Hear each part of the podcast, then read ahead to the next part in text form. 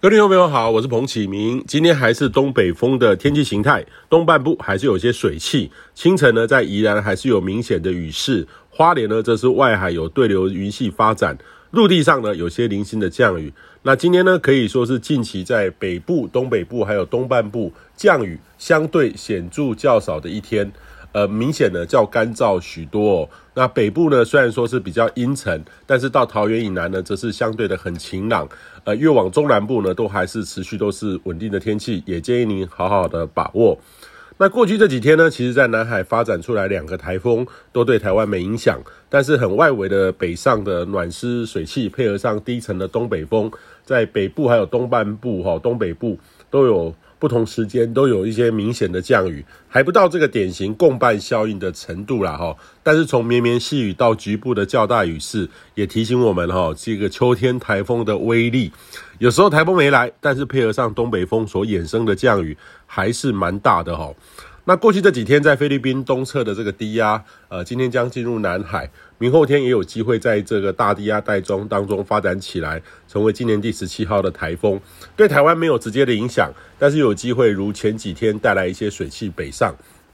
那周五下半天开始呢，呃，另外一波东北风将会增强，周五晚上开始到周末。北部、东北部到东半部再度转为较为阴沉偶阵雨的天气形态，越往迎风面的靠山区，雨势会越明显。那类似的天气呢，将会持续到下周，只是水汽呢有多有少，降雨的这个时间呢与强度也有差别。那预计周五晚上到周六是变多，周日是略少，下周一二又变多。那中南部呢，都还是这种晴朗稳定的天气，局部的高温甚至可以到三十四到三十六度，跟北部差很多齁。那大气很稳定，空气品质反而要稍微留意一下，甚至呢，呃，大大气的光化反应呢，主要是光化反应会产生出臭氧或者是细悬浮微粒，有机会呢在午后到达这种敏感族群不健康等级。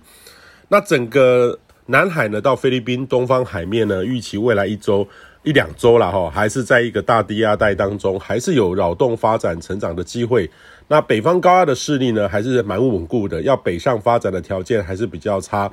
呃，还是有可能会往越南方向接近的机会比较高。仍然要留意这个东北部的降雨哦。那这几天呢，其实北部的降雨呢，让翡翠水库的水位上升了将近有四公尺。那蓄水量呢也超过五十五 percent 哦，这个是近几年呢北部这个很难得的这个山区降雨哦，这几个月了哈，很难得的这个山区降雨，这个过去这几个月都一直不断的在下滑，呃，秋冬季呢北部仍然有类似降雨的机会，不过呢在桃园复兴乡的石门水库集水区，这波的这个水汽就到不了。那目前呢，水资源在过去这几年的努力呢，其实南北的调水呢，还有各种水资源的安排，已经超乎我们传统的想象了。但是如果有显著的干旱，对各行各业都会有冲击或隐忧。尤其呢，秋冬季全球疫情的阴影还没有排除，这个这个压力呢，会非常的大。进来的水呢，是老天安排，我们的用水呢，是我们自己可以决定。生活上呢，如果能够少一点浪费，每个人做一点，养成习惯，就可以让整体用水少一些哦，不会压力这么大。以上气象由天气风险彭启明提供。